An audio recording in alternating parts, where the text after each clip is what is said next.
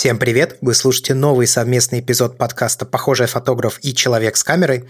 И хоть мы и записали уже последний выпуск в сезоне нашего подкаста, кстати, спасибо всем тем, кто присутствовал во время прямого эфира с нами на записи, несмотря на различные технические трудности, которые возникли в самом начале, а мы задолжали вам аудио, где Антон Кузьмин поговорит с Иваном Водченко, и прямо сейчас вы можете его прослушать. Ну а последний выпуск вы услышите еще через неделю.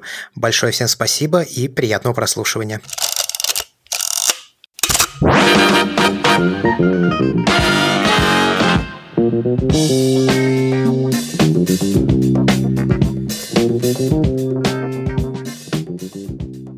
Ребят, всем привет.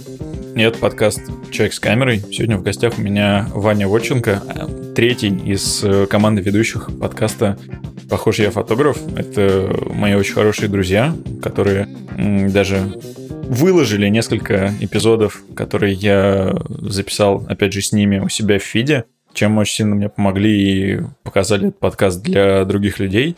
Ну и я надеюсь, что для всех, кто это слушает, тоже это будет очень-очень интересно. А в итоге у нас сегодня в гостях Ваня Вотченко, человек и фотограф. Из... Всем привет. Да, человек и фотограф из Канады. Вот я как раз хотел сказать привет, Вань. Здравствуйте, дорогие слушатели. И э, я прям что расподкастился в последнее время. Неожиданно много записываем. По сути, это третий подкаст, в котором ты участвуешь, наверное, за вообще. Ну, у тебя же, по-моему, руткаст был, э, ты постоянно участвуешь в «Похожий фотограф», и вот перешел ко мне, или еще был какой-то опыт до этого? Еще патронкаст. А, ну, патронкаст, да, для слушателей всех подкастов. И у руткаста как бы тоже есть типа два как бы направления, Tesla Cast и Rootcast, но мы их не разделили, потому что и так еле-еле записываем. И так много. И так что но технически это выглядит как два подкаста, то есть отдельно. Это отдельные люди с отдельно, в отдельные встречи, правильно записывается. Так что да, много что-то. Как-то я пишу. Слушай, а если вот так спрашивать, тебе что больше интереснее, фотографировать или подкасты писать? Наверное, подкасты писать, потому что я в последнее время это очень много делаю, а фотографировать стал меньше. Так что, похоже, я подкастер, а не фотограф. Все, расходимся. Попробуем вытащить из тебя что-нибудь интересное. Знаешь, это как я э, люблю вот эти вот появились всякие э, блогеры на тему вирусную. Ну, то есть вот когда начался вирус, вылезли все, ну, не все, очень много людей сразу же начало вещать на эту тему. И в фиде вываливается такая там туча непонятных, неизвестных людей, которые вот такие на полных серьезных щах, как будто они всю жизнь этим занимались, начинают рассказывать что почем. Профессиональные вирусологи. Ты такой думаешь, да кто вы все такие? Почему вы все учите вдруг? И также, наверное, с, ну, с нашим подкастом по фотографии это было типа, кто эти люди вообще? Почему? Почему они рассказывают о фотографии? А теперь уже спустя два сезона, типа, а, ну да, ну эти же люди рассказывают о фотографии как бы имеет право. Ну да. Слушай, это как, знаешь, вот идея того, что я делаю, сначала они появились в англоязычной среде. Это два подкаста из Candid Frame и Visual Revolutionary. Это вот тоже два таких интервью формата подкаста, в которых люди сидят и разговаривают за жизнь, за свои проекты и вообще там на серьезных щах вещают. И наверное, кстати, даже до этого я заметил, что в России раньше был подкаст, называется «Салон», там тоже были очень клевые интервью, но, к сожалению, их автор немножечко ушел в основную свою работу. И я такой, блин, ну этого нет, никто не выпускает именно интервью с авторами, никто не разговаривает с ними. Все коллективно рассуждают на тему фотографии. Я такой, типа, блин, а чё бы вот нет, собственно говоря. Пусть побольше клевых авторов люди узнают. Я считаю, это прикольно. А, как бы уходить иногда от э, именно профессии и переходить на личности. Что вообще этот чувак в другое время делает? Что влияет на ту или иную отрасль его жизни? Слушай, а сколько ты вообще в фотографии уже? Вот если прям брать оверолл не только какой-то там, не знаю, профессиональную деятельность, а там, не знаю, просто первую камеру в руки взял. Я, наверное, люблю считать с 2009 года, то есть 11 лет. Ну, вот, собственно говоря, первая камера и, и осознавание того, что я фотограф, потому что у меня есть камера. Большая, зеркальная. Тогда это было... Я сейчас э, боюсь сбиться в нейминге Кэнона, потому что для Европы было одно название, для а Запада было другое. Ну, для Запада, по-моему, были какие-то ребелы, а для Европы вот именно что-то там циферки D. Вот я помню, у меня был Rebel T2i, по-моему, а для Европы, по-моему, это был D500 или 550. Не, вряд ли, скорее 400, потому что T3i – это родственник моего 450-го, так что, скорее всего, это где-то вот чуть даже поменьше. Ну, в общем, да, сейчас, сейчас не вспомню, к сожалению. Можно, конечно, открыть равки и посмотреть, на что это было. Но, да, это был китовый объектив, то есть вообще, вообще никакого понимания, что я делаю. Как, как и большинство, наверное, людей, которые бросались в то время фотографии, потому что не было такого количества материалов, там не было такого количества видеороликов, много YouTube-каналов. Фотографы это были такие все в себе товарищи, они еще не вещали, так сказать, в мир. Я просто хотел спросить, а ЖЖ тогда не было? По-моему, как раз-таки вот Life Journal тогда, наверное, и был в самом расцвете. Да-да-да. Ну, не знаю, был ли он в рассвете, он, наверное, был на закате в это время как раз. На постоянном, как сейчас. Да, ну, закатывается же, да, ну, много лет. И, э, значит, в какой-то момент я понял, что вот хочу тоже создавать какое-то такое визуальное искусство. Ну, или просто даже, как бы это сказать, был такой бум смартфонов, и, как ни странно, вдохновлялся я вот этими вот обоями, которые шли со смартфонами. То есть они зачастую очень круто выглядели. Я думал, блин, я тоже так хочу. Я тоже хочу, чтобы на смартфонах стояли, грубо говоря, мои картинки, которые бы так вот выглядели тоже так круто, абстрактно или не абстрактно. Ну и плюс аватарку крутую себе хочу ВКонтакте. Ну, конечно, это есть. Э, вот это то, что привело нас всех. Вот такие низменные желания привели меня в ну, это фотографию. Да. Ну, то есть э, тебе хотелось такую вылизанную, приятную журнальную картиночку себе научиться делать? Что-то такое. Вот я хочу вот как он. Скорее, это было такое получить контроль над этим. Вот я заметил, многие люди, которые не занимаются фотографией, и до сих пор, наверное, так, они оценивают свою внешность по фотографии. И тут же очень много вариативности в этом. И зачастую люди делают очень серьезные жизненные решения на основе того, что они, в общем-то, недостаточно знают о фотографии, недостаточно понимают, что происходит.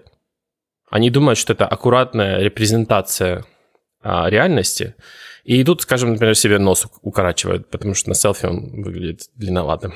А, а это на самом деле просто 24 миллиметра, немножко его растянуло. Ну да, и как бы расстояние до камеры, все дела, и, и вот это вот как бы... И это ужасно, как по мне. И в это время, наверное, я все еще относился к этим людям, которые думают, да блин, наверное, я какой-то уродец, что такое, или что такое, что происходит. А потом начал постепенно изучать эту тему, и как сейчас помню этот объектив 1855, который крутишь споратически, не знаю, куда надо отдалять, приближать, почему нельзя подходить, почему я могу подходить и отходить, я еще могу приближать, отдалять, ну не очень сильно, зачем это надо?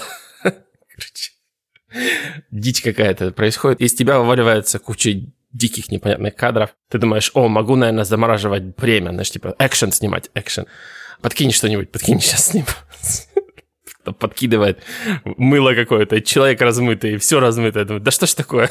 Да, ну купил тут денег, потратил на камеру, а она вот снимает всякое, даже вспышки в ней нет. Да. Ну, кстати, насчет вспышки я не переживал, но в целом я рад, что я это сделал, потому что одни из самых лучших фотографий меня и моей жены, которые в то время, ну, просто некому было сделать для нас, они у меня сейчас есть, и они есть в RAW. То есть даже на тот момент, когда я был криворук, я себя похлопал по плечу, что я сохранил ро. И вот с этим ро, собственно, я смог сделать то, что смог сделать с нынешними умениями. И я, я теперь очень доволен, что тогда я выкинул столько денег. Но я повсеместно сталкивался, конечно, с осуждением. Ты что, с ума сошел? Зачем? Купи там, не знаю, мыльницу какую-нибудь. Ты говоришь, что ты выкинул кучу денег на камеру, а на образование, там, не знаю, на курсы и всякое прочее, на курсы людей, которые за тебя инструкцию прочитают, не было такого, не выкидывал? Я всегда был адептом самообучения. Это не знаю, почему у меня это было. То ли от жадности нативной, то ли от отсутствия денег на курсы. Но вот я как-то никогда не думал в профиле, я вот сейчас пойду куда-то в какую-то школу, там меня научат. То есть я всегда за field experience, так сказать. Вот там научусь. И, собственно говоря, это даже стало трендом таким. Ну, люди начали укладывать обучение, и как бы не стало такой монополии на обучение, как было в то время, наверное. То есть вот ты мог получить знания только в каких-то специализированных структурах. Я всегда считал, что мы должны как-то стремиться вот к такому самообучению, ну, с развитием интернета. То есть, когда ты сам можешь найти нужные знания, там, покопаться, посидеть пару часов, покрасноглазить, и в итоге, оп, и знаешь уже все, что тебе нужно. Да, более того, я понял, что, скажем так, в школе, наверное, и в институте я не, не был очень успешным учеником и студентом. И э, я всегда думал, что я тупой. Вот просто не понимаю. Но когда я начал заниматься самообучением, я понял, что просто структура материала, которая обычно классически преподносится. Ну, вот знаешь, как любое обучение. Там я еще учился играть а, на гитаре, на музыке тоже не мог ничего сделать, потому что обучение не заходило. Знакомая ситуация. И все это э, я не бросал, а просто и шел пытался сам освоить. И пытался понять, почему я в каких-то моментах стопорюсь. И в конце концов я понял, что проблема не сколько во мне, но она все равно во мне, потому что я, для меня просто зачастую не подходят классические системы обучения. То есть надо как-то, чтобы материал был немного пересортирован. То есть надо как-то, когда я нахожу какую-то вещь, которая мне очень интересна, я ее очень быстро осваиваю. Но которая скучная, просто я в нее спотыкаюсь постоянно. Поэтому я обычно начал как-то сортировать вещи и изучать точно, тоже, точно так же фотографию по принципу, когда я нахожу что-то интересное, у меня появился энтузиазм, запал, и вот на этом запале я еще могу выучить несколько скучных вещей. Пока аж до следующей интересной вещи. То есть вот тебе хочется вскочить на вот эту волну, которая в тебе так проснулась, такой, так, быстрее, быстрее, быстрее, нужно хапать все знания, которые я утащу, пока во мне это горит да, внутри. Да, в таком духе. И в то время, да и сейчас, наверное, до сих пор можно столкнуться с тем, что в фотографии многие знания, они очень какие-то нелогичные, неочевидные. До сих пор, когда меня кто-то просит ну, рассказать, как там что, я понимаю, что это, вот я сейчас это рассказываю, я это понимаю, но это же вообще не имеет никакого смысла для людей, ты пытаешься объяснить, что там свет, куда, скорость затвора. Ну, это как, знаешь, я вот просто очень люблю говорить, что, типа, ребят, я могу все, что хотите, рассказать, и я с удовольствием поделюсь своим опытом, но я не смогу его передать, поэтому вам придется самим еще посидеть и, там, не знаю, перещелкать там десятки тысяч каких-нибудь хреновых кадров, прежде чем вы поймете, что конкретно я имел в виду. Ну да. То есть, и почему я конкретно так делаю. Наверное, больше в университете дали вот это вот понимание того, что все обучение, оно не происходит вот именно в аудиториях или даже на практикумах, оно происходит в тебе самолично. И есть вот эти вот все ноды, так сказать, в которые ты можешь прийти и чуть-чуть это все расширить. Но если ты сам не учишься, вот сам себя не пытаешься обучить, это все тебе не особо поможет. Слушай, а ты сказал, что тебе изначально хотелось вот получить контроль над тем, что ты делаешь, что ты снимаешь, сделать красивые фотографии в духе того, что ты видишь на заставках телефонов, ну, такие вот журнальные, еще раз повторюсь. А сейчас что для тебя стало важным фотографии? Или у тебя остались приблизительно тоже понимание того, что тебе хочется снимать? Нет, сейчас это, конечно же, стал сторителлинг. То есть сейчас я понимаю, что это мой язык. То есть я им могу общаться с людьми. И, ну, то же самое, как, не знаю, для художника картина, для поэта стихотворение. Это какой-то способ, чтобы просто коммуникацировать настроение, чтобы это как-то вот какие-то создавала чувства у людей, которые на это смотрят. И вот это вот моя задача сейчас в моих фотографиях. Поэтому, наверное, я начал снимать меньше, потому что красивую картинку я могу, если надо. То есть вот если надо там, меня просят какие-то вещи конкретные по техническому заданию, вот именно как фотографа, я могу пойти и сделать их. Но мне это не очень интересно. Я зарабатываю деньги по-другому, не фотографией. И в этой отрасли, наверное, опять же, я не могу сказать, что я сделал, наверное, самую лучшую картинку, потому что я не нарабатываю опыт. Те люди, которые это делают ежедневно, конечно же, у них это и быстрее получается, и, думаю, качественнее. Но, опять же, все упирается, если бы это было какой-то вещью, которой занимался бы целыми днями. А сейчас для меня фотография – это вот именно вот это. То есть попытка что-то почувствовать, схватить это и одним или несколькими кадрами, так сказать, законсервировать и передать для людей, которые меня читают и смотрят и для, с которыми я делюсь этим. Слушай, а не думал на постоянку уйти? Вот в эту, в эту стезю? Или ну нафиг? Конечно, постоянно думаю. Но я рассчитываю бюджет и смотрю, сколько мне надо денег для этого. Я очень не хочу зарабатывать вот такой вот стахановскими методами фотографии. Я не хочу там бомбить свадьбу, не хочу бомбить какие-то, не знаю, вещи для того, чтобы обеспечить себе проживание. То есть мне хочется, чтобы это было чисто художественная вещь. То есть какие-то вот, не знаю, стремления к каким-то галереям, к какому-то такому вот именно, как художник. И как художник для того, чтобы... Там обычно очень много пустоты в плане денег нет вообще. А потом вдруг происходит признание, и тогда тонна денег. Знаешь, на тему ютубовского образования есть такой фотограф Федор Савинцев, он документалист, и при этом он занимается выставкой галерейной работ, то есть у него там своя лаборатория с принтами и все прочее. Вот я бы прям, не знаю, если ты не смотрел, я бы посоветовал его посмотреть. Он сейчас довольно интересные проекты делает. И у него на Ютубе, у Рестора, вот этого, который наш реселлер Apple в России, у него есть довольно интересная в их академии лекция на тему того, что вообще важно, там, техника или твое артистическое видение. Я бы, на самом деле, рекомендовал посмотреть. Надо будет эту ссылку, кстати, приложить к этому подкасту, не забыть. Да.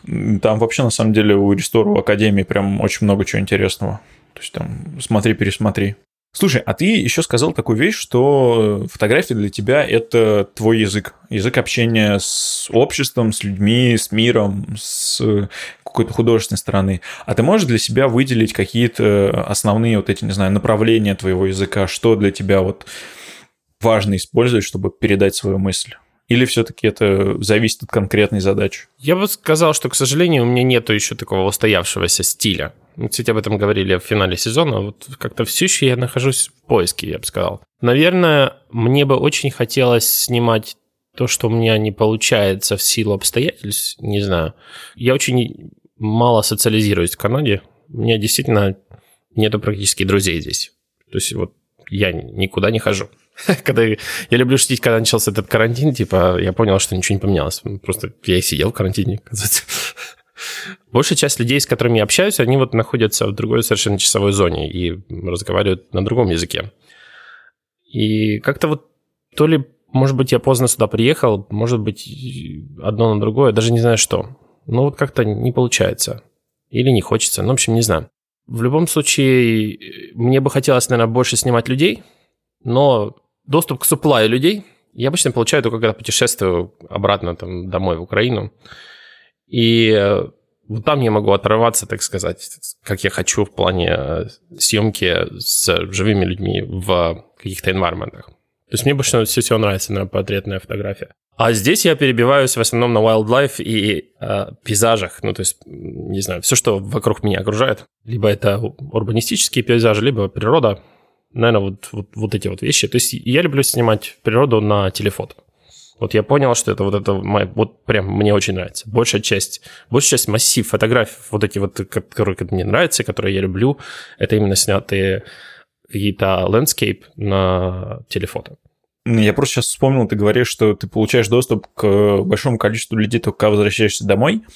Я вспомнил историю как раз одного украинского фотографа, который кинул клич в интернете и предлагал людям, говорить, типа, приходите ко мне фотографироваться, там, не знаю, я вас чаем напою, 20 гривен дам, и будем снимать. А ты не думал, что может просто похожий клич через свой, там, не знаю, твиттер бросить, что, типа, ребят, хочу вот снять большой проект, поделиться историями людей, узнать вас, давайте фотографироваться. Ты имеешь в виду в Канаде или... Да, в Канаде, в Канаде. В Канаде меня останавливает очень много всяких легальных вещей. Именно по вопросам прав. Да, тут надо вот с этим всем осторожно, заморачиваться со всем этим, всем давать подписывать какие-нибудь бумажки, сохранять эти бумажки, вести какую-то ну, короче, в общем, много официальщины. Возможно, можно на это все плюнуть и попробовать так. Но я не знаю, как-то я бы там все заморачиваюсь ну, грубо говоря, кому принадлежат фотографии потом. То есть вот это все надо, всю легальную вещь сделать, а она как-то убивает креатив во мне, когда вот я начинаю даже делать, даже прикасаться. Ну, мне кажется, это можно немножко на аутсорс отдать.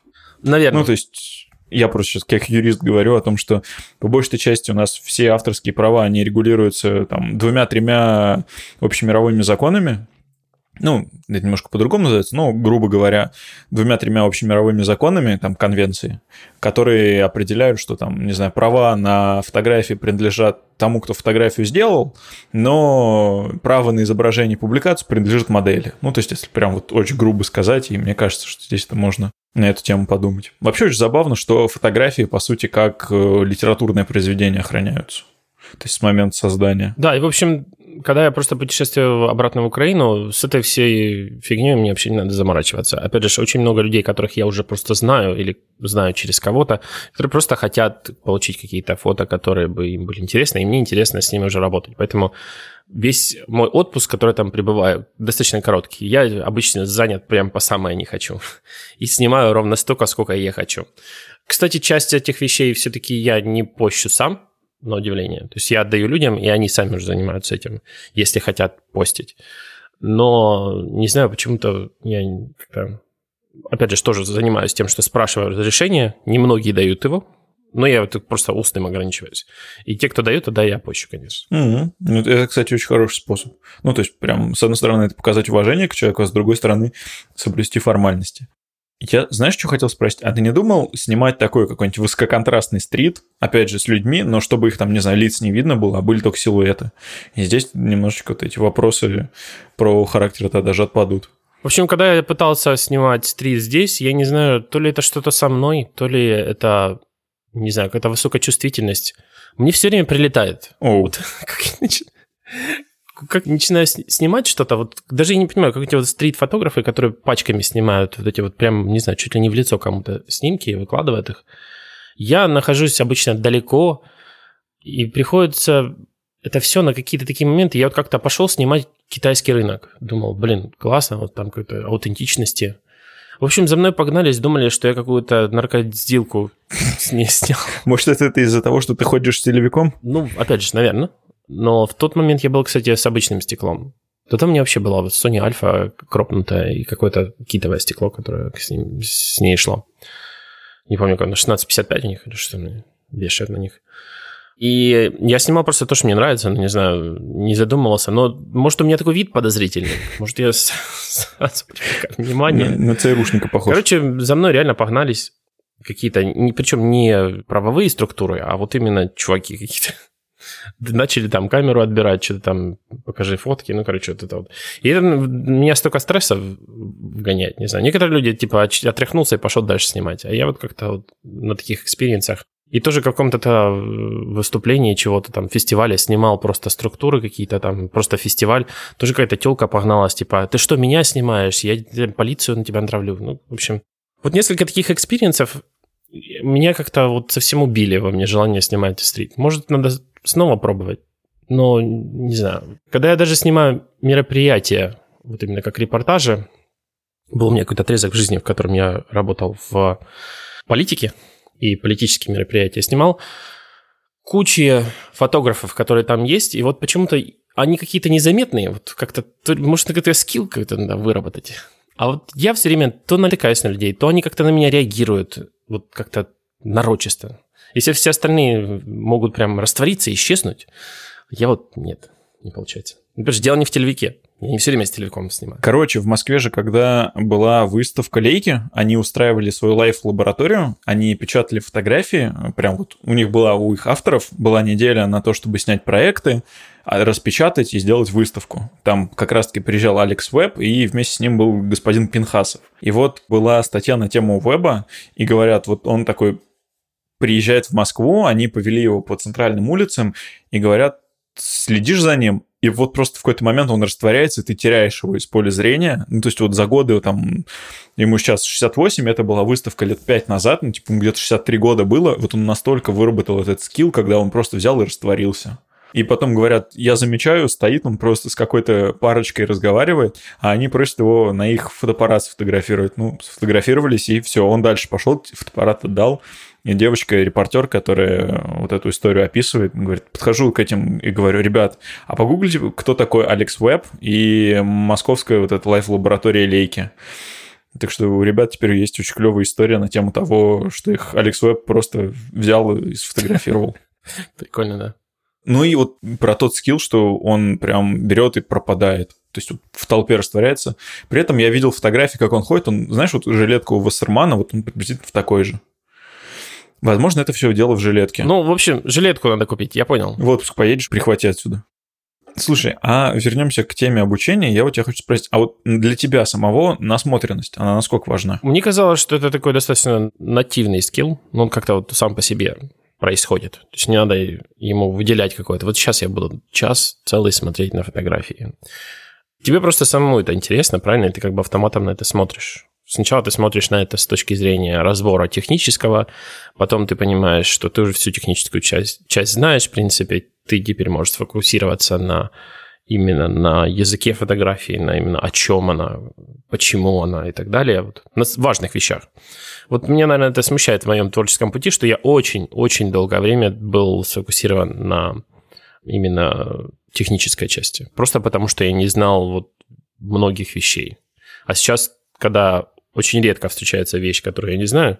Не буду говорить, что я знаю все. Опять же, это практически невозможно, но просто реже и реже начинают встречаться вещи, о которых ты ничего не знаешь, никакого представления не имеешь. И вот ты, а, будучи освобожденным от этих вот а, оков технических, наконец ты воспринимаешь фотографию такой, как а, она есть, как она должна быть. И вот, наверное, это, кстати, относительно недавно произошло, наверное, лет пять назад со мной, наверное. Может быть, 4 даже года. Когда все, техническая часть уже все понятно с ней. Вот с объективами, стеклами, фокусными, затворами и так далее. Вот сейчас именно про фотографию.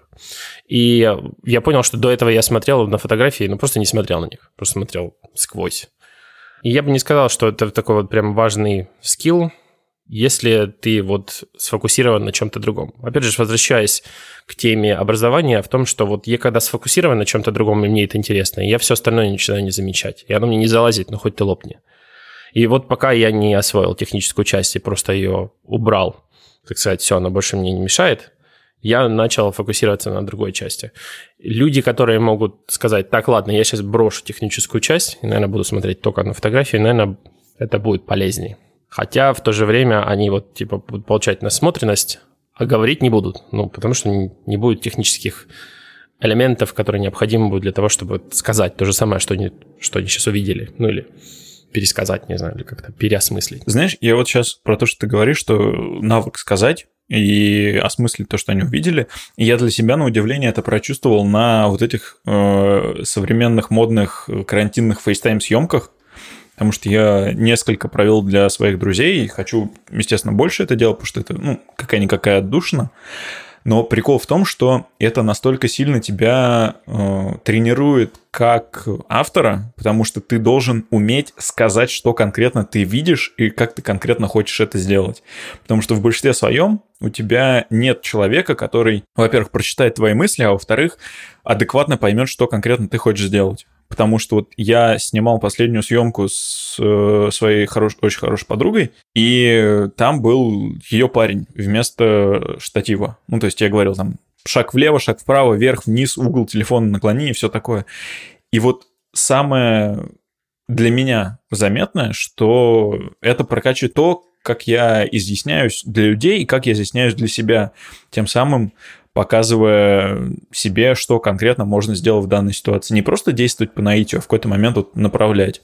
Не думал также попробовать? Кстати, интересный профиль. Не, я не пробовал такого, но надо попробовать. Интересно. Тем более сейчас выпустили еще приложение, которое позволяет на телефоне снимать хайрезы, то есть тоже по удаленке там вы там создаете комнату, и просто вот только ты и ты есть, и качество получается гораздо лучше, потому что снимается именно на ту камеру, которая есть у человека, а не на какой-нибудь там не скриншотами. Ну, я вижу в этом одну проблему, это вот как оценка света, то есть это все-таки трехмерная история.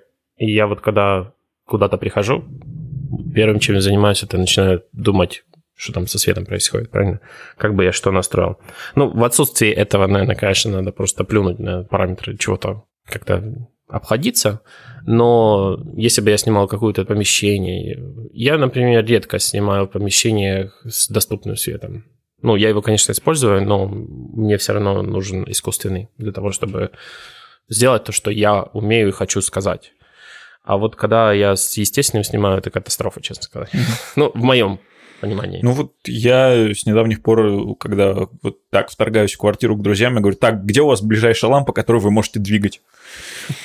И с таким постоянным, чтобы так, задвинули все шторы, оставляем только эту лампу. Ну или там, не знаю, последний раз мы вот с Денисом снимали, я заставил его на макбуке определенный цвет включать, чтобы он светил так ярко-ярко. Ну, короче, используем все, что есть. Не, ну правильно. И а, вот, кстати, я часто замечаю, как люди просто путают вот хороший свет с очень мощным, там, и думаешь, это хороший. Ну, типа я говорю, вот там у вас свет есть? Да, есть, есть, там много ламп, много разного цвета, все разного типа. Ну так же много, много света. Или там день, не знаю, 12 часов дня, супер солнечный день, прям открыть глаза невозможно. Вот классный свет, да, давай, много его, давайте снимать. Вот я, кстати, с этого больше всего угораю. Ну, то есть, когда люди говорят, что в полдень лучше всего снимать. Единственное, где на самом деле лучше всего в полдень снимать, это на этой многоуровневой парковке. Да. Там он переотражается очень хорошо и такой прям рассеянный. А возвращаясь вот к тому, что мы сказали про насмотренность, существует для тебя такое понятие, как вкус? Ну, лично у меня или вкус у других людей? У тебя. Вот вообще есть для тебя такое понятие, как вкус? И там, не знаю, можем ли мы говорить о хорошем, плохом? Наверное, все же да. Мне хотелось, чтобы нет. Но, но я понимаю, что, наверное, да. И я понимаю, что это, по крайней мере, вещь приобретаемая. То есть это не то, что ты с ним родился или не родился. Вот просто через время, я думаю, и в зависимости от человека, зависит от этого отрезок времени, быстро это произойдет или медленно, этот вкус можно как-то сформировать. Но есть обратная сторона этого, то есть можно быть, грубо говоря, им обремененным. То есть ты не можешь тогда создавать что-то новое. То есть ты вот как-то вот упираешься в этот вот фреймворк вкуса своего. Он классный, хороший, но тут вдруг ты понимаешь, что как-то ты боишься даже выйти за его грани. А именно те люди, которые вот обычно умеют выходить за грани вкуса, вот они делают что-то новое и прогрессивное, и, грубо говоря, создают новые вещи, которые тоже можно было бы назвать вкусными. А, то есть те люди, которые вот не останавливаются на одном, а двигаются вперед. Да, ну вот не знаю, какой бы пример привести. Какие-то вещи, например... Ну, Линдберг, самый очевидный. Носки со сланцами. А, так. В какой-то момент это, ну, вот прям вообще бескусица. Ну, прям вообще капец. Но все больше и больше людей со временем, миллениалы, знаменитости, чем больше это все продвигается, все понимают, что, а может и нет. И потом это, в конце концов, перестанет быть безвкусной вещью. Ну, это как, вот я, знаешь, хотел привести пример Линдберга, больше фотографичного. То, что изначально, ну, допустим, те 90-е, конец 80-х, когда он начал приводить вот этих супермоделей э, другого формата, когда изначально была такая одна глянцевая картинка, когда вот такие ну, женщины были одни, а Линдберг пришел и показал их более простыми, более какими-то, не знаю, настоящими, что ли. Тоже изначально ему говорили, что это безвкусно, потому что, ну, типа, ну, что, людям это не нравится. А потом, когда появились новые редакторы, они такие, ну, блин, он же гений. Ну да, вот, то есть я вот об этом, наверное, говорю, когда говорю о вкусе. Вкус – это очень такая сложная вещь. Она приобретаемая, приобретаемая со временем, но она еще и опасна тем, что может как-то сковать твое видение. И вот ты вроде бы делаешь хорошие вещи, они стильные, но не можешь вырваться за него. Поэтому с ним надо быть осторожным. Наверное, его наличие важно. Мне бы хотелось считать, что он у меня есть, но я его опасаюсь. По-хорошему боюсь. А что для тебя, вот персонально для тебя, в отрыве от других людей, отрыве от всего, что для тебя важно в себе развивать как автору. Не только, вот, не знаю, чувство прекрасного, а может быть что-то еще есть. Присутствие свободного времени. что мне надо развивать. Э, на это мы можем повлиять относительно. А может, что-то еще, не знаю, там, какое-то желание постоянно себя стимулировать, там, не знаю, какую-то любознательность постоянно в себе подпитывать так или иначе. Ну, вообще нет. Я как-то не страдаю такими какими-то вещами. Я выгорел творчески. То есть творческих кризисов нет? Я знаю, что у меня творческий кризис связан с одной единственной вещью. Я не могу себе позволить просто идти и рефлексировать. То есть вот просто мне надо очень много времени для того, чтобы выдать те фотографии, которых я хочу. Вот часто, когда же с женой гуляем, у нее такой вот тип а, личности, когда надо быстрее там куда-то пойти, двигаться все время. Я понимаю, что мне надо вот как-то созидательно провести очень длительное время с какой-то картинкой, чтобы наконец-то ее осмыслить и выдать. И вот а для нее это катастрофа. Где, что ты застрял? Что ты там стоишь? Ну, то есть вот реально у меня такое бывает, что я, ну, пример я скажу такой довольно банальный. Я бегу по галерее, залетаю в какой-нибудь мультимедиа-арт-музей в Москве, и там вот четыре этажа, и я очень быстро обхожу их все четыре этажа, я очень быстро считываю все вот эти фотографии, я не знаю, там девушка или там, не знаю, мама, когда с ней выходим, они такие все идут и медленно каждую фотографию, а я не знаю, я как-то быстрее это считываю.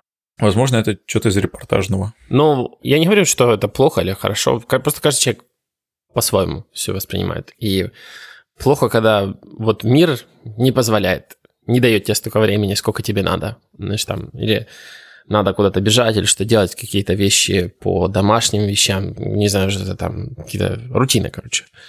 Заработок денег, счета. В Канаде вообще с тем очень сложно. Не знаю, как там а, сейчас в России. В Украине, знаю, проще. Но как-то вот, не знаю, в Украине все на расслабленных булках все время, кого я знаю. А вот а, здесь нельзя расслабиться. Здесь ты только прикорнешь, тебя переедет машиной счетов скажем так. Просто если так брать, то вот Москва больше всего похожа вот на такой же, как ты сказал, канадский стиль, а тот же Питер, он как раз-таки ближе, наверное, к Украине, когда там тоже более расслабленные ребята. И вот мне не хватает вот этой вот расслабленности для того, чтобы делать то, что я хочу. Вот и все. Весь мой творческий кризис заключается в этом. Если бы я бросил подкастинг, вот совсем, я думаю, что освободилось достаточное количество времени для вот этого. Но тогда я потерял бы другую часть, которая тоже для меня важна. Ну, в общем, сложно. Нужно, нужно балансировать. Да. Слушай, а если балансировать между жанрами фотографии, что тебе ближе? Есть какие-то жанры, которые мне очень хочется попробовать. В силу того, что в Канаде как бы big deal хоккей, мне хотелось бы наконец поснимать спорт как-то, но я не знаю, не нахожусь в этой среде. То есть как-то я вообще не люблю спорт. Вот я его не смотрю. Это ужасно, конечно. Но вот поснимать спорт не хотелось бы. Мне бы хотелось поснимать какой-нибудь экшен, вот какого-то такого, такие спортивные мероприятия в плане либо то мотоциклы, машины, или спортивное мероприятие такое быстрое, как хоккей, потому что вот хоккей действительно у него очень агрессивная такая, ну, скорость. Я не знаю, какой еще спорт можно было бы сказать, что у него такая же скорость. Может, у регби? Что-нибудь из роликов, мне кажется. Но вот по сравнению с футболом, футбол для меня, например, очень медленный. То есть я вот как-то ну, сокер который. Американский футбол, может, чуть быстрее, но тоже медленный. Вот когда смотришь хоккей, это прямо огромная скорость. Вот это вот просто для меня представляет какой-то челлендж. Интересно как бы это снять. Ну, это, как бы, надеюсь, в будущем будет. Ну, вот знаешь, из такого я могу, ты говоришь, просто не знаешь, как в это войти. Я сам очень мало смотрю что-то. Ну, исключение у меня всегда составляет что-то такое вот экстремальное, всякие досочные спорты и прочее. И я для себя э, такую клевую вещь открыл, что можно тупо прийти на площадку, где люди катаются, там сказать два раза привет, и ты уже для людей как свой, и можешь спокойно снимать. Ну, я вот, похоже, социальная личность. Вспоминаем мой опыт со стритом. Приходишь, сразу надавали по щам. Ну, не знаю, я попробовал. Но, надеюсь, я в конце концов, не знаю, как-то переборю это. Потому что с возрастом твоя личность меняется, как бы твое восприятие мира меняется, мир по-другому тебя воспринимает. Посмотрим. А помимо вот этого скоростного, что бы ты еще хотел поснимать? Ну, или что ты снимаешь? Да, вот это, наверное, и все, наверное. Ну, опять же, больше мне хотелось а, людей в каких-то environment, мне бы хотелось поснимать каких-то профессионалов за тем, что они делают. Но не хотелось бы сфокусироваться только на одних профессионалах, ну, там, не знаю, ну, только на врачах или только на пожарных. То есть мне бы хотелось какие-то там дикие профессии какие-то такое поснимать. Не знаю, люди, которые делают какие-то профессиональные вещи в удаленных локациях. Ну, в частности, Георгий хороший пример со своими полевыми походами. Но там вот эта ниша занята, там все покрыто. Коврыч нормальный. Добавить нечего. Ну вот э, мне бы хотелось вот такая вещь, как Георгий делает, но только как-то расширить это между профессиями и как-то найти между ними общую какую-то стезю, чтобы это получалось какое-то общее повествование. Но опять же, это такие глобальные цели, на, на которые у меня тут нет времени для того, чтобы енота поснимать. А я вот говорю о таких вещах, которых надо явно, знаешь, там, финансирование, куда-то уехать в поля там на несколько месяцев к разным людям. Слушай, а в Канаде же, по-моему, нефтянка еще развита? Да-да нормально. Ну вот можно попробовать с ними с нефтяников начать. Я тебе скажу, все они работают в очень труднодоступных местах. Ну, это да, это есть такие. Я просто, знаешь, у меня сейчас голова, одна мысль за другую зацепилась. Нефтяники, это даже пожарные, какие-нибудь спасатели, какая-нибудь там, не знаю, природоохрана, и все вот это вот в один большой связь с нефтью проект. Ну да, но вот когда делаешь такой проект, опять же, надо всегда думать, вот я, по крайней мере, как я думаю, о том, что ты хочешь сказать. То есть мне нравится очень фотограф, который... Его зовут Вон Вонг. А, не знаю, слышал ты, не слышал? Не, не, я на самом деле даже не слышал о нем. В общем, этот товарищ, он очень круто умеет красивую картинку. Вот он прямо вот монстр.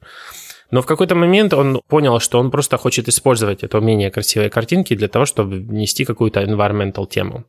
И он изучает вот эту вот тему environment, он делает просто невероятные вещи, которые можно было сказать, что это Photoshop, но он делает их вживую, то есть натурально.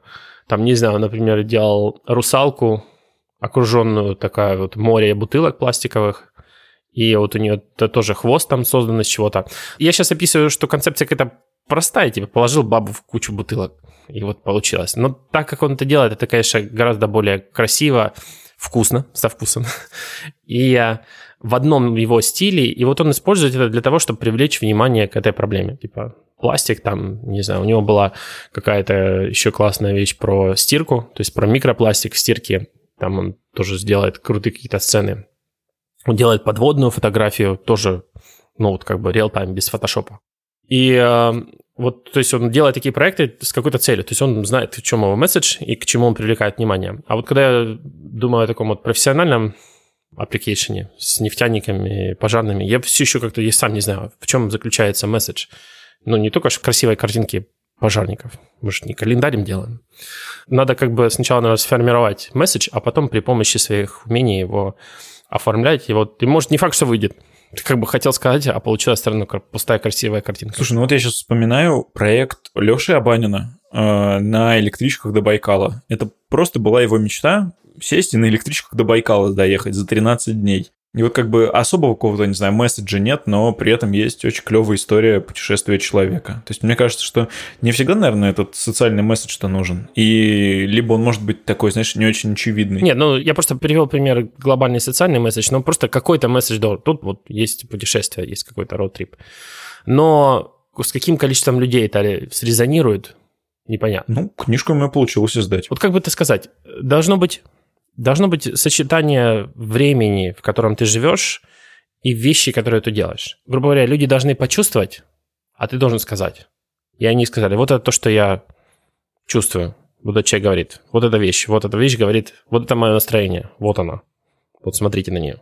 Я не могу ее высказать. Я ее увидел, я могу... В свое время, наверное, произошло такое с группой Prodigy. Не знаю, ты достаточно взрослый, чтобы помнить Prodigy? Я в курсе Prodigy. Prodigy, они вот так появились, и они сказали то, что люди в этот момент чувствовали. И буквально это недолго продолжалось, в принципе. И вот люди начали чувствовать другое. И Prodigy, в принципе, они сейчас, где они сейчас, не очень высоко. Знаешь, вот для меня, ну, то есть для, наверное, моего поколения, то есть, не знаю, у меня с тобой, наверное, разница, ну, тебе где-то же 30. 34. Ну, 34, хорошо, у нас там разница там, 9 лет, там, по-моему, с Гошей у нас разница лет 5, так что с Андреем приблизительно такая же. Просто прикол в том, что э, для меня сейчас, вот для моего поколения, стало такой из англоговорящих групп, э, это стали Architects, британцы. И они вот о очень многом, очень похожем за свои годы творчества поют. Ну, то есть вот тоже такие срезонировавшиеся ребята. Не знаю, к чему я это просто вспомнил.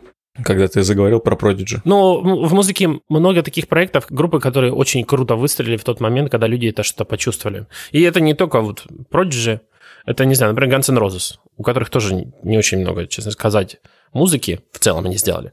Но вот то, что они сделали, это было прямо вот прямо во времени. Вот просто ассоциируется с этим временем. Вот прямо про это, грубо говоря. Например, Нирвана. Да, то есть очень важно, когда твой проект совпадает с тем временем, в котором ты живешь. Потому что часто, я так понимаю, что не все художники хотят, чтобы это произошло, чтобы их восприняли после их смерти.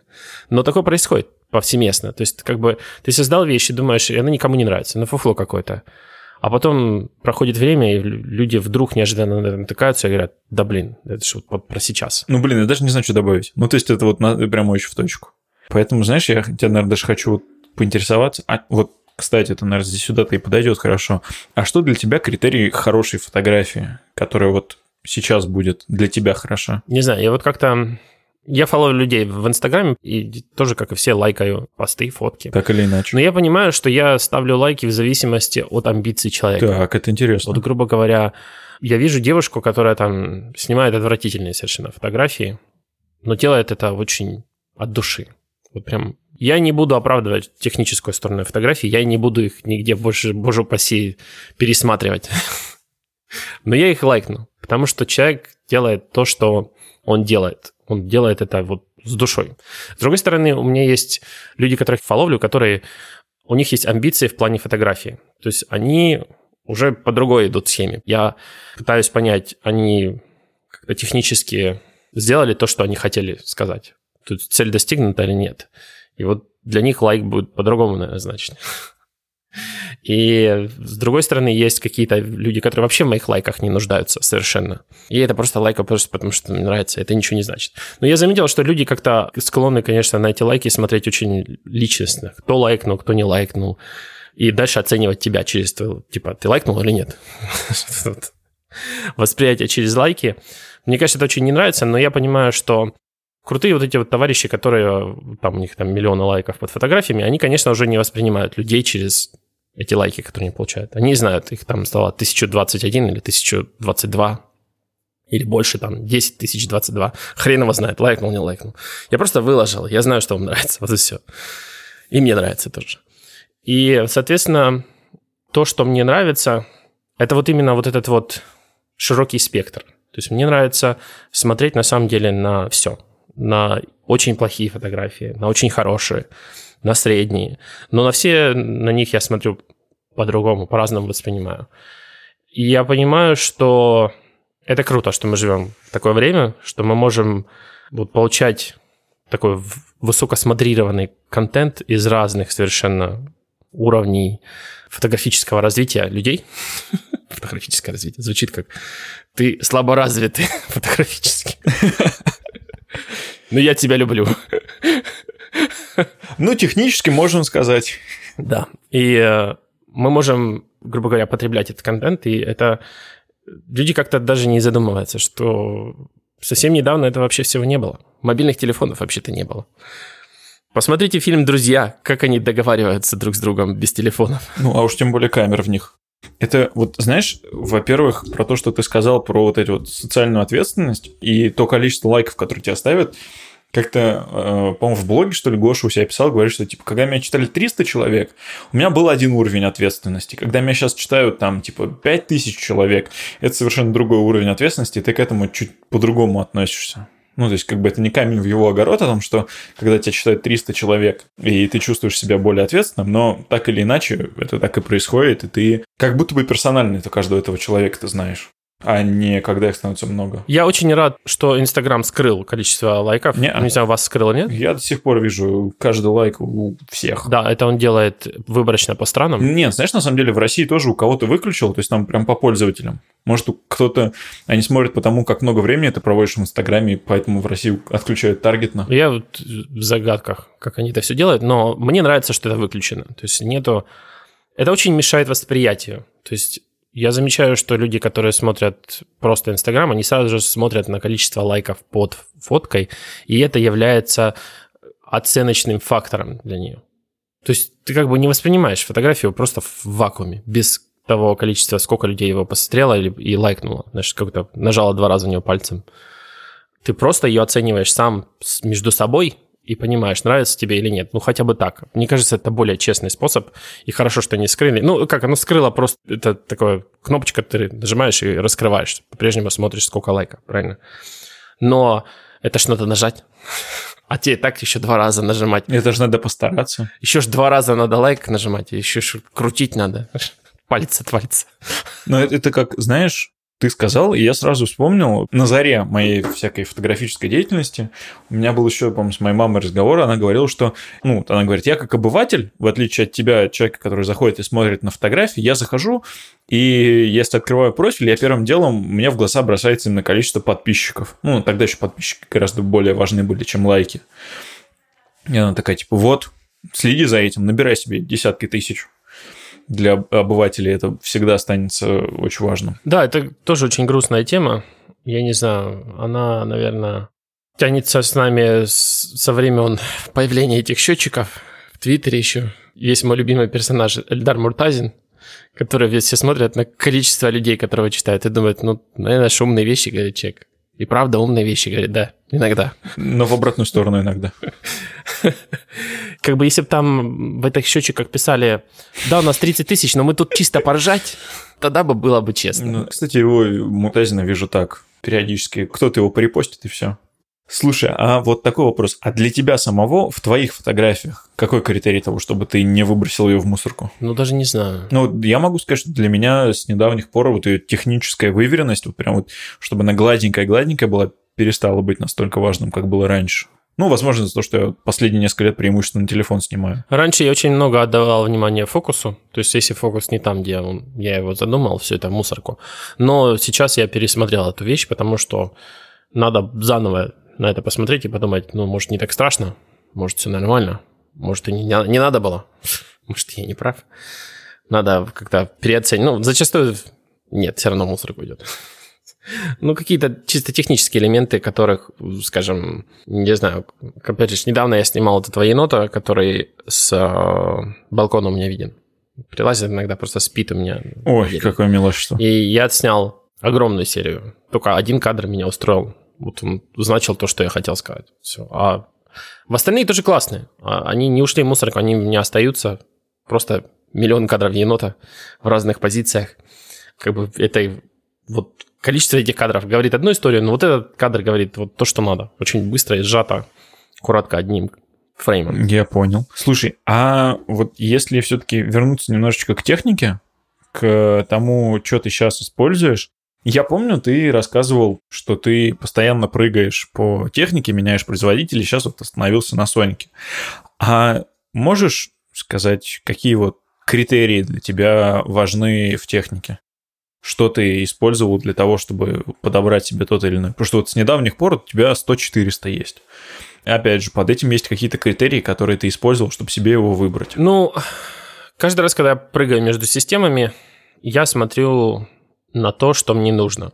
Уже как бы со временем сформировался список объективов, которые мне нужны, и я хочу, чтобы они были, по-любому. Потому что зачастую это как-то очень неочевидно. То есть ты как-то смотришь, камера вроде дешевле, а потом соединяешь ее со 100-400, и вроде бы вот у тебя был на Fuji такой же эквивалент, Fuji камера была дороже, ну, на тот момент, опять же, сейчас это чуть переосмыслилось, а когда соединил их со стеклом, она осталась значительно дешевле, чем когда ты соединил это со стеклом Sony. Потом начинаешь смотреть какие-то альтернативы, там какие-то третьесторонние, сигмы, может, можно перекантоваться, вот то, что я сделал, собственно говоря, и допустил трагическую ошибку, продал ее. Но, а, опять же, я не считаю, что трагическая ошибка, я считаю, что experience. Просто надо попробовать понять, чем вот обычное стекло отличается от там сверхдорогого. Есть ли там, за что мы переплачиваем, собственно говоря. И в основном, вот в частности в системе Sony, было очень серьезным аргументом не сколько сама камера, сколько вот 2875 Tamron на который в последнее время я даже не очень много снимаю, но когда я делал эту комбинацию, скажем, в Fuji или в Micro T4, до этого я снимал, это становится очень много денег. Ну, просто в силу технических а, особенностей сенсоров, то есть чтобы сделать такой эквивалент. Я говорю именно о эквиваленте, потому что если F2.8 и там, и там, там на кропе или на Micro T4, это совершенно разные 2.8 ну, на диафрагма.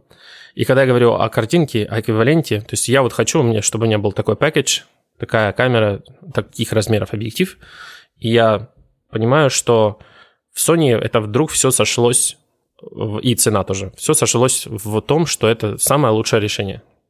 Я не люблю Sony, опять же. Я все время их гноблю, так сказать. Наверное, меня все ненавидят фанаты Sony, потому что, ну что за, за мудак, блин, пользуется и все время говорит, что они очко. Купите Fuji лучше. Как компания, Fuji действительно лучше ориентирована на фотографов. Они вот действительно их любят. Они как будто сами фотографы. Это важный элемент фотографии, когда тебя любит компания, которой ты пользуешься. А Sony, она тебя не любит. Ну, нет, она вообще тебя любит, когда ты там крутой пацан какой-то, типа, ты можешь сам им помочь чем-то своим пиаром. Знаешь. А если просто обычный там енотов снимаешь, они тебя не очень любят. И это выражается в том, как они делают это меню злополучное, которое я не устану пинать ногами, пока они его не переделают. Ну, в общем, надеюсь, что групповым плачем мы наконец достучимся до холодных сердец в Sony.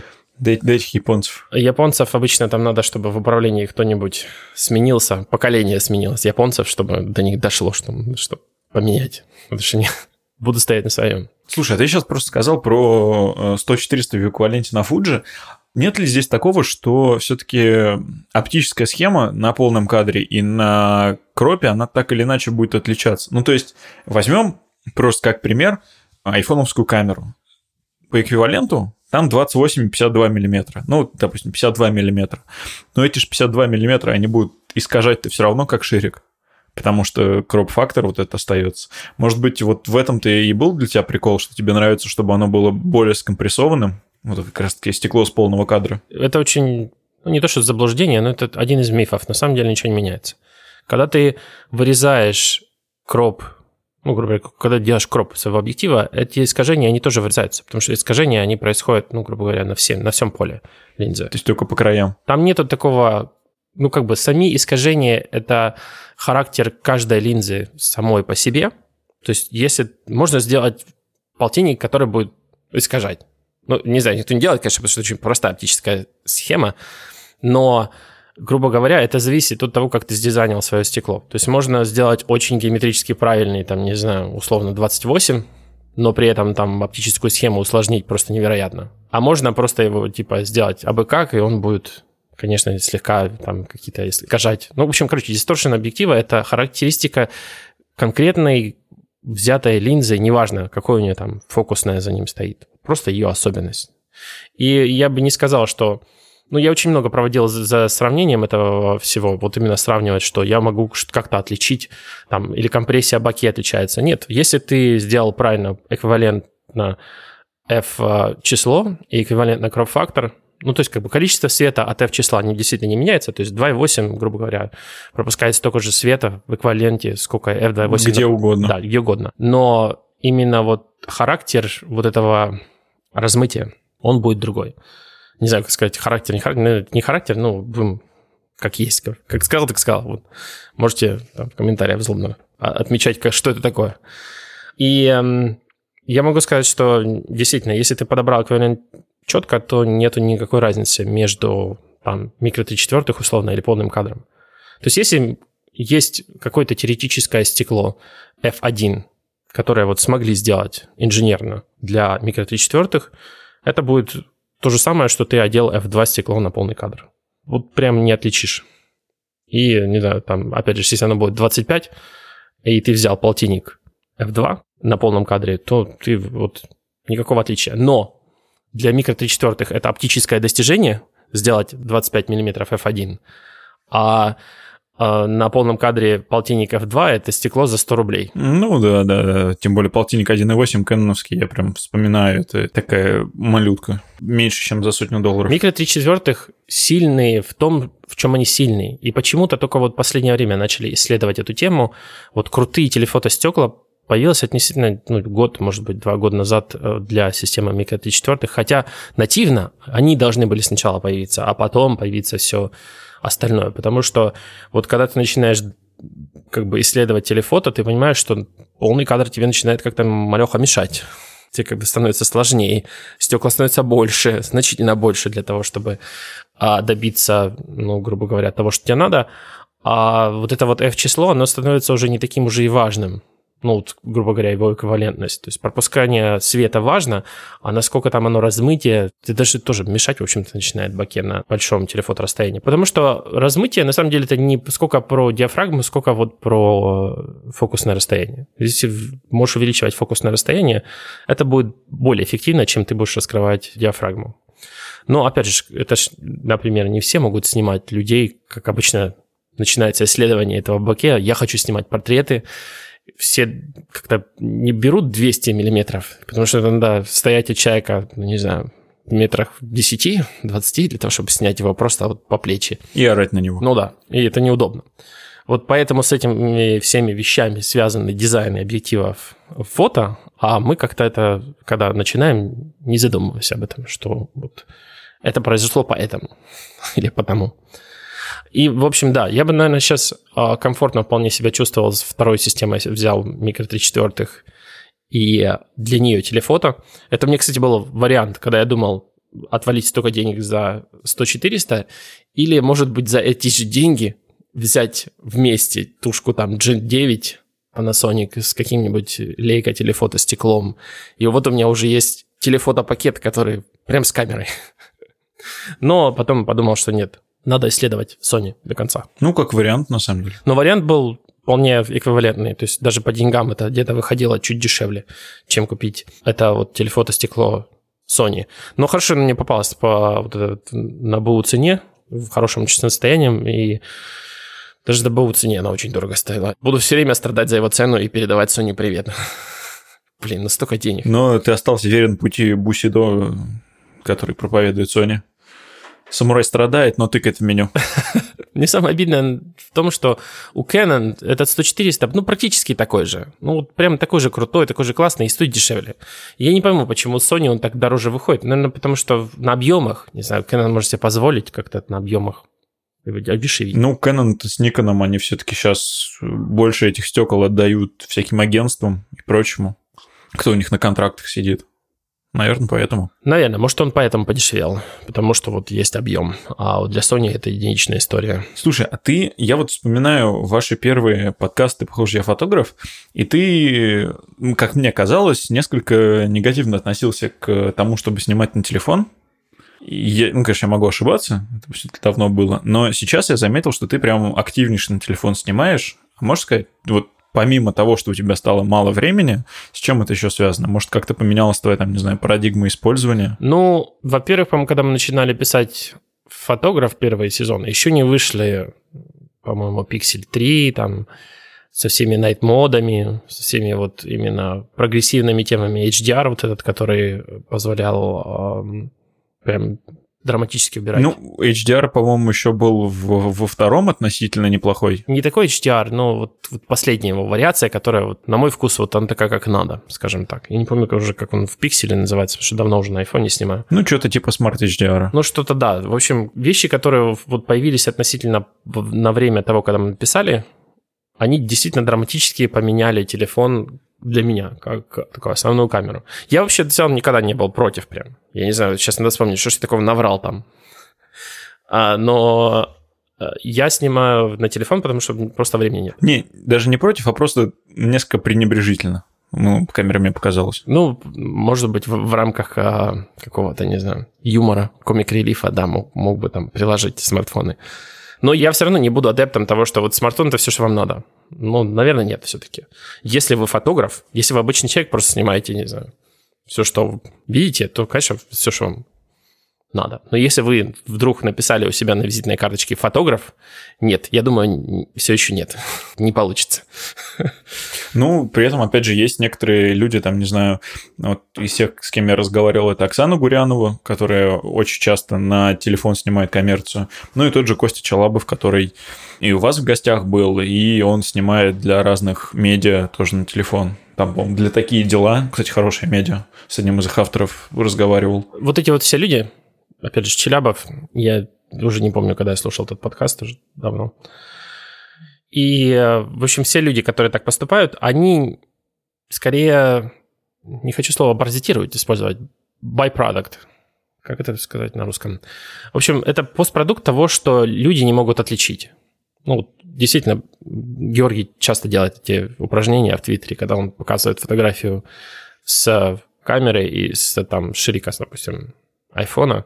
И в основном в массе, конечно, люди не отличают. И вот на этом можно паразитировать в плане того, что, да, действительно, можно снимать даже коммерцию, продавать ее, и смотрите, это можно сделать на смартфон. Но это же все из-за того, что люди просто не могут отличить. Но я могу отличить. Я вижу все время. Я вижу, что мне не хватает полтонов там, я знаю. Это как бы хорошо или плохо, я не знаю, но вот я лично не могу это вынести. Это значит, что я не могу это продать. Но это в силу моих особенностей. Если люди могут это продать... Ну, каждый человек индивидуально. Это не значит, что все, уже техника дошла до уровня. Просто люди могут, умеют продавать это. Я не умею. Может быть, опять же, я не умею снимать так, как они. Это действительно, я не умею снимать так, как они. Вот у них получается это и продать, и снять достаточно, чтобы это продать. Но я бы тоже не считал, что это прямо теперь все, уперфактор, что смартфоны победили, грубо говоря.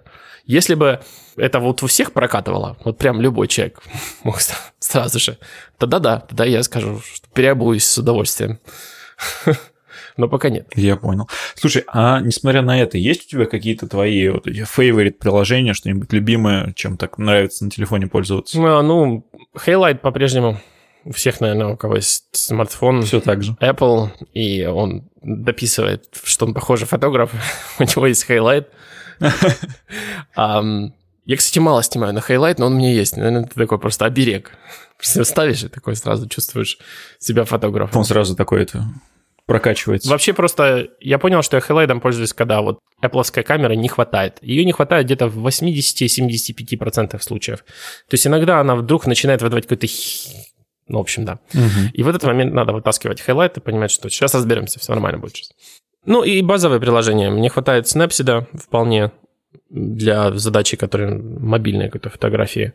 А мне вполне хватает Photos. Э, Очень большим стало для меня открытием то, как работает iCloud Photos. Вот в последнее время он действительно классно работает, действительно классно синхронизирует между устройствами.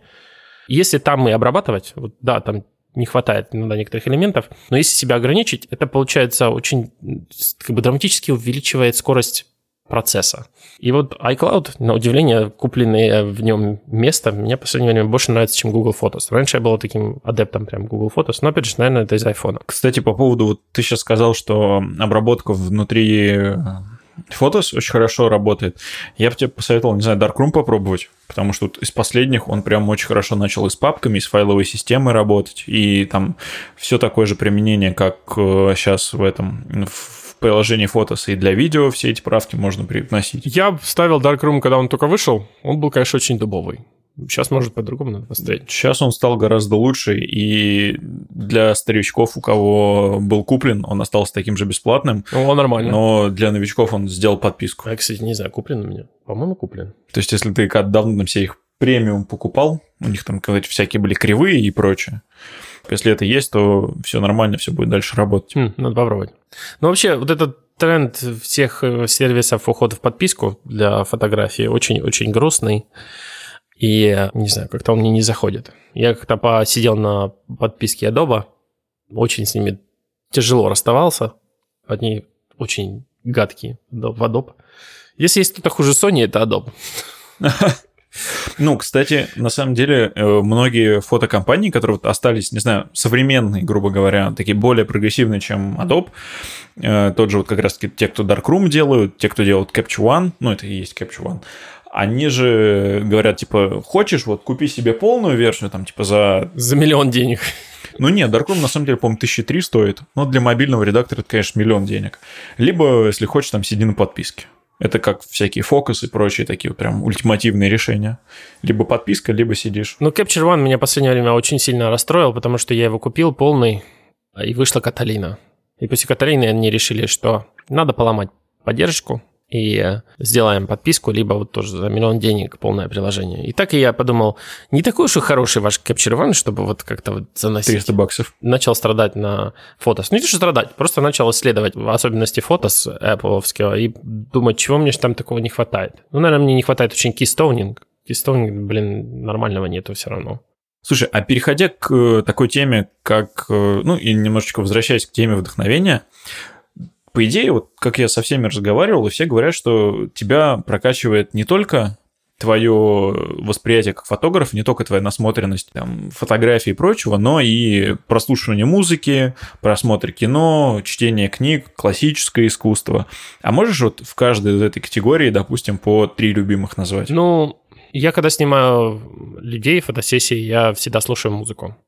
Но в идеале бы это было, конечно, хорошо, если бы и модель тоже ее слышала.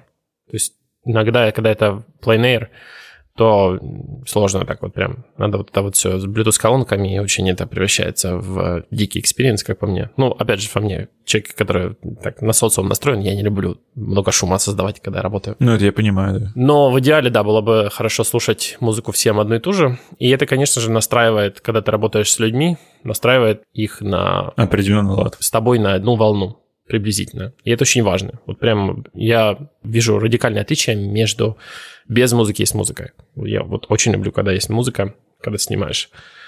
естественно, я бы не сказал, что это прямо очень нужно слушать музыку, чтобы снимать фотографию, но а как ее можно не слушать? Неужели, если вы человек искусства, вы не слушаете вообще музыку?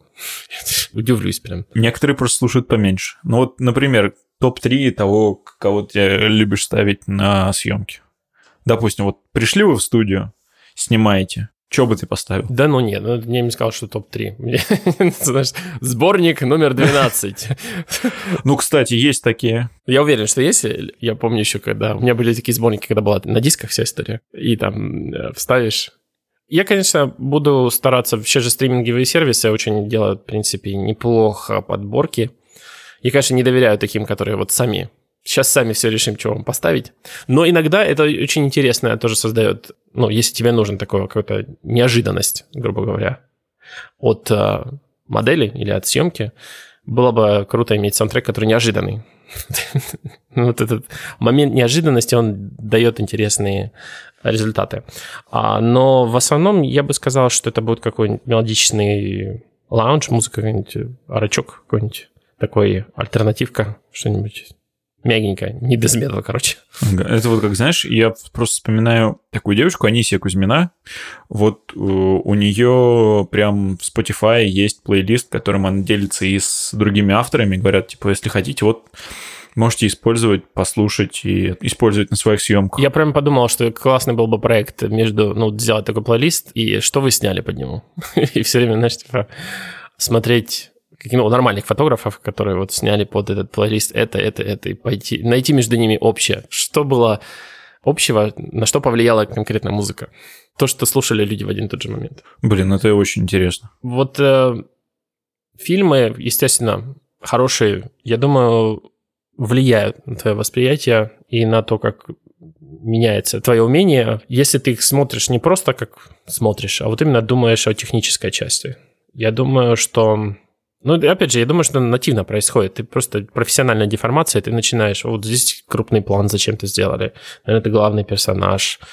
Вот тут что-то показали. Может, и я так должен делать, там, если я хочу. В общем, какое-то, не знаю, чтение словаря для того, чтобы выучить язык. Вот что-то, какие-то новые слова выучил. Не, не скажу что-то конкретное. я помню, что я недавно буквально пересматривал первых плохих парней а, Майкла Бэя. Ой, клевый фильм. Я их смотрел вообще в детстве там мокром. мокро, не мокро, 95-й год. В далеком. Да, в далеком. Вот я как раз только родился. Мокрое оно было по другим причинам. И... Так. Я, в общем, э, понимаю, что я его не смотрел с точки зрения как фотограф тогда. Просто а, стреляют чуваки, о, крутые, поют. А этот еще и рэп читает. вне фильма. А сейчас я посмотрел, подумал, блин, сколько там крутых каких-то подходов в плане неординарных совершенно съемок, почему он так крупно снимает лица, там, почему такой крупный план постоянно. А потом понимаешь, что, наверное, бабок не было сильно много. То есть он хочет взрыв, но у него нет денег на широкомасштабный взрыв, поэтому он поуже снимает. Взял объектив там поуже, и такой маленький взрывчик, а выглядит как большой. Ну да, из-за того, что компрессануло так. Да, и как-то смотришь на эти все вещи и понимаешь, что вот почему Майкл Бэй там, где он сейчас, вот почему Майкл Бэй это Майкл Бэй. Вот как бы почему он... Потому что это как бы относительно ранние его работы. И э, это, наверное, круто, что мы сейчас находимся в том временном отрезке, в котором мы можем вот брать вот этих вот людей, которые сейчас стали метрами, и вот отсматривать их всю карьеру и смотреть вот с чего они начинали и как это формировалось в их стиль. Тот же там Линч, не знаю, мы обсуждали в нашем финале, что можно вот сейчас можно пройти этот путь. Тогда, наверное, вот в 95-м, опять же, Майкл Бэй еще не стал Майкл Бэем. Мистер Взрыв. Ну, и Линч был еще не до конца тем, который есть сейчас. Да, и поэтому круто вот брать вот таких вот метров и, и отсматривать, наверное, их э, творческий путь для того, чтобы понять какие-то крутые элементы. Причем понимаешь, что вот в старом кино, ну, вот относительно 90-х, в этих фильмах, в котором было мало CGI, вот было очень много такого плана работы. То есть много работы в плане того, чтобы как-то взрывом... Построить. Да, построить кадр, как-то интересно снимать. И опять же, возвращаясь к тем плохим парнем, я вообще удивлен, почему он так странно, так загадочно, и много там интересных постановок там снято, не знаю, через полицейское заграждение. Вот люди разговаривают, но через полицейское заграждение. То я сейчас на это смотрю, думаю, блин, интересный кадр. А тогда смотрел, ну, просто там фокус на диалоге, знаешь, о чем они говорят. А на самом деле там еще вот есть какая-то вот операторская или какая-то творческая работа, знаешь, в плане именно построения кадра. А сейчас ты понимаешь, что там вот эта вот многоплановость, когда не хватает там возможности сделать какую-нибудь маленькую глубину резкости, ты берешь и там многоплановый кадр строишь, чтобы у тебя детали были там, там, там. Да-да-да, мы, кстати, об этом говорили в предыдущем, перед финальным эпизодом про видео, там Азамат рассказывал об этом приеме, который часто применялся в кино старом. Ну, то есть, да, вот я бы сказал, когда ты начинающий фотограф или видеограф, то тебе очень полезно посмотреть вот это вот кино 90-х, потому что у этих людей было там, допустим, мало денег, и у тебя условно будут... Вот этот инструментарий, который они применяли, он у тебя будет доступен. То есть у тебя... У них бюджеты были, как у тебя сейчас. Да, да, в таком духе. А вот поэтому я считаю, что это важно отсматривать фильмы таким образом, то есть через профессиональный взгляд, а не просто оценивая там, не знаю, потрясающие диалоги в плохих парнях. Слушай, а по классической живописи? Ну, просто очень много людей же говорят о том, что фотографу лучше учиться по классической живописи. Ты вообще, кстати, как к этому относишься? До того, как мы начали записывать наш подкаст, я вообще на это не обращал внимания. Георгий об этом много говорит, и э, После этого я начал стать действительно больше смотреть на классических художников. Ну, опять же, например, для себя открыл Пикассо, хотя я вот как-то, опять же, в том же 90-х там, не знаю, пытался на это смотреть, и оно ничего у меня никак не резонировало. А сейчас, когда у тебя есть какой-то накопленный опыт, это, конечно, по-другому совершенно смотрится, и понимаешь, почему некоторые вещи стали шедеврами такими, какими они ну, на мировом уровне воспринимаются. Слушай, а есть у тебя, помимо вот тех амбициозных проектов, о которых ты думал, есть ли, может быть, какие-то люди, с кем бы тебе очень хотелось поработать? Потому что ты говоришь, что тебе очень нравится снимать людей, но, может, есть конкретные персонали? Ну, на самом деле, кстати, нет. Я бы не сказал, что вот я вот там хочу, не знаю, поснимать Джонни Деппа прямо. О. А я ну, ты имеешь в виду как модели или как вот с кем-то там поснимать какие-то проекты? Может быть, с кем-то поснимать проекты, может быть, просто людей, которых ты хотел бы сфотографировать. Здесь вот именно за тобой трактовка. С кем бы тебе хотелось поработать, так или иначе? Я не знаю, наверное, это все сказывается мой политический опыт. Наверное, мне бы хотелось как-то поснимать политиков мира, ну, таких вот прям президентов, премьеров, так, как я хочу. Ну, вот, вот так. То есть, когда ты можешь ими командовать? Да, да. Они так просто вас пригласили, вот сейчас он там станет, как он сбрендит. Вот именно, знаешь, как я вижу это. Но это совершенно нереалистично, мне кажется, нереально. Ну, почему же? Вот именно прям всех там, не знаю, даже сложно предположить. И вот это, вот, наверное, для этого у меня есть какие-нибудь идеи, но в целом мне ничего такого, чтобы прямо ух, хочу поснимать. А давай сейчас в самом конце пробежимся по небольшому блицу, можно, это как, знаешь, как у Дудя, значит, отвечать, конечно, можно не коротко, но желательно быстро. Да, давай. Твоя любимая камера? О, Fuji. XT4, ну, я снимал на XT2, и больше всего, но заочно люблю XT3, XT4. Любимый формат кадра? Квадрат, 4 на 3, 16 на 9? 4 на 3. 4 на 3, почему? Я бы предположил, что это мой долгий афер с микро 3 четвертых, но сейчас вот снимаю на Sony, я понимаю, что ну вот просто я так вижу. Или, опять же, я так вижу, потому что снимал. Не знаю, сложно сказать. Но вот мне нравится 4 на 3. Ну, вот, как что-то в нем есть. Понимаю. Ну, слушай, у меня вот 6 на 7. Может быть, из-за того, что я снимал на мобию слишком долго. А фокусная какое у тебя любимое? Вот так или иначе, вот в эквиваленте пересчет. Все, что от 135 и выше. Прям вот такой телевичок, который все прям сожмет. Портреты я люблю на 135, f1.8 снимать. Ну, просто потому что это уже вот прям дальше очень неудобно начинается их снимать, но можно, но неудобно. С размытой бакешкой? Делать даже не в баке, но вот просто вот, вот люблю. F1.8 тут, я, кстати, не часто его открываю, прям, да, F1.8, но хорошо, когда он там есть, грубо говоря. Ну, когда есть запас, ты можешь подвигаться туда-обратно. Я бы сказал, что он мне больше на 2-2.5 он прикрыт. То есть вот если у Fuji есть классный эквивалент 90 f2.8, мне это вот за глаза. У Micro T4 есть 75 f1.8, да, тоже очень нравился. Очень нравился 150, вот это 3 f3.5. Тоже достаточно для всего размытия, достаточно, все, классное стекло, короче. Вот эти вот стекла на Sony, наверное, самое громоздкое получилось за 135 f1.8. Слушай, а если тебя ограничить одним Цветом или ЧБ? Что бы ты взял? В смысле, одним цветом или ЧБ? Ну, либо цвет снимать, либо ЧБ. Цвет. Не умею я ЧБ. Почему? ЧБ надо очень быть э, аккуратным, скажем так. Просто любые фотографии можно, грубо говоря, обесцветить. Но когда ты снимаешь именно без учета цвета, это становится прямо... На этом очень надо фокусироваться. Андрей, кстати, очень много сейчас это исследует тему.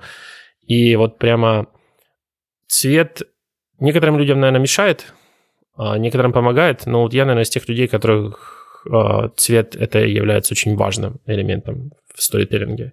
Если мне его отобрать, я очень много потеряю в своем языке, вот что могу сказать.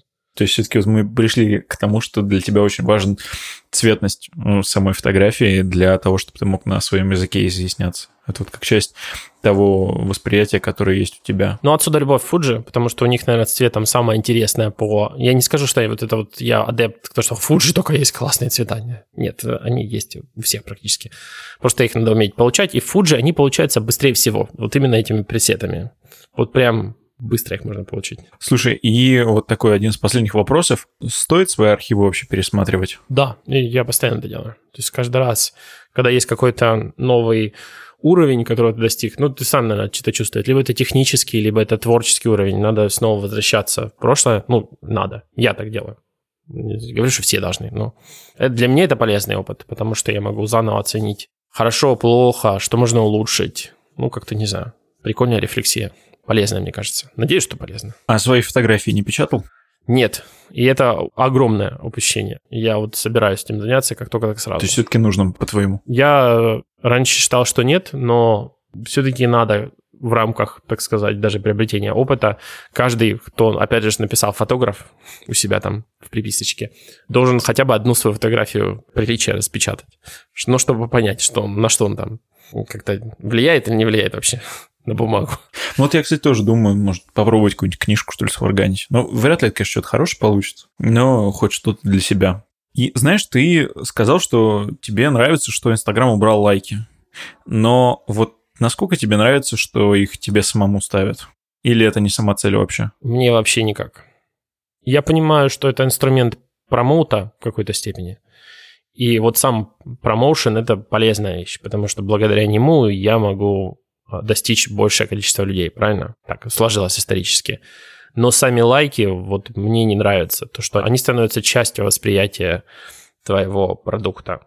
То есть вот эта классная вещь, она мне нравится. О, мало лайков. Ну, наверное, никому не нравится. Ну, что ж я буду ее лайкать, да? Ну, то есть, короче, это очень вещь какая-то, которая стихийно добавилась к твоей фотографии. Она, ты ее как бы не создавал, но она приклеилась. Вот какое-то мнение. И оно становится частью его. В общем, мне кажется, это очень такое кривое зеркало. А если выбирать соцсеть, то какая для тебя будет любимая? Ну, Твиттер, конечно. Почему? Тлен и страдания. Только там. Я уже 11 лет сижу в Твиттере. Мне недавно пришла эта карточка, которая не смогла запоститься. Я подумал, о, Твиттер это the best. Блин, если бы я свой старый аккаунт не удалил, я, я уже не помню, сколько лет бы я там был. Поэтому да, так как ветеран, ну, или одноклассники. Одноклассники, потому что трэш такой. Я вот, к сожалению, не, не могу вспомнить свой старый пароль и не могу найти почту, на которой у меня был мой первый аккаунт в Одноклассниках зарегистрирован, так что теперь это, это трагедия, безвозвратно да? утрачено. А там была такая фотография, такой мелкий, пухлый на гидроцикле сидел. Ух. Сколько ж лет прошло? Я ужасно не люблю Facebook. Вот я прям вот вообще, у меня аллергия на Facebook. Я не понимаю, как люди им пользуются. И вообще, это какая-то катастрофа UI, социальная и вообще приватности и самое Uber. Ну, в общем, как у нас всегда получается. Вот Zoom, например, через который мы пишем. Тоже катастрофа, блин, но стала какой-то дефолтной. Вроде как говорят, что поправили. Да, они кошмарные. Начиная от UI вообще. То есть все, что у них хорошее, они работают. Вот это вот молодцы. Поэтому, наверное, дефолт. Но все остальное... Это да. И слушай, знаешь, такой последний вопрос, чтобы чуть-чуть посмеяться в конце. Из мира животных есть животные такие, как козы, и у них э, зрачки в горизонтальной плоскости расположены. То есть не щелочки, а вот такие прямоугольнички горизонтальные. А почему? Откуда ж ясно?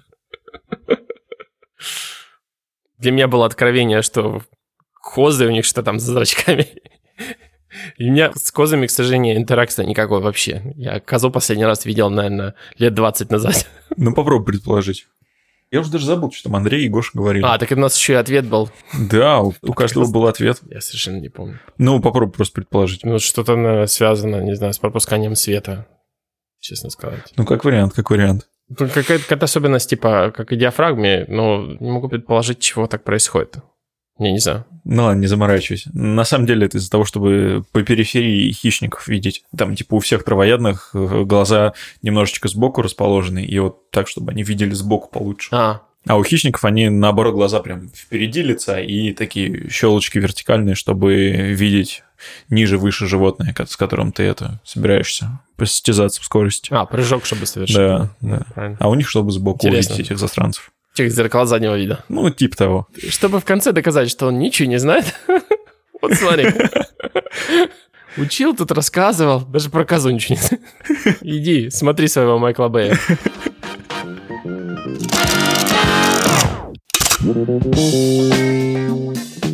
Ладно, на этом будем заканчивать. Ладно, спасибо, на самом деле, что согласился поговорить. Мне было с тобой очень интересно пообщаться, и я для себя... Ну, слушай, я каждый раз, наверное, говорю, что я узнал для себя много нового, но, блин, из-за того, что каждый из нас э, индивидуальный и отличный от другого автор, это всегда получается что-то новое, что-то интересное, что-то клевое. Поэтому спасибо тебе большое за этот разговор. Это было реально очень клево. И я, правда, для себя узнал много чего интересного, много нового, и посмотрел на фотографию чуть под другим углом. Спасибо тебе еще раз. Да тебе спасибо. Было тоже классно. Спасибо большое всем, кто слушал. И надеюсь, мы чему-то вас даже научили. На этом будем заканчивать. Всем спасибо и всем пока. Всем пока. Come on, come over as fast as you can. You afraid that you won't like it, but you don't One thing, my brother.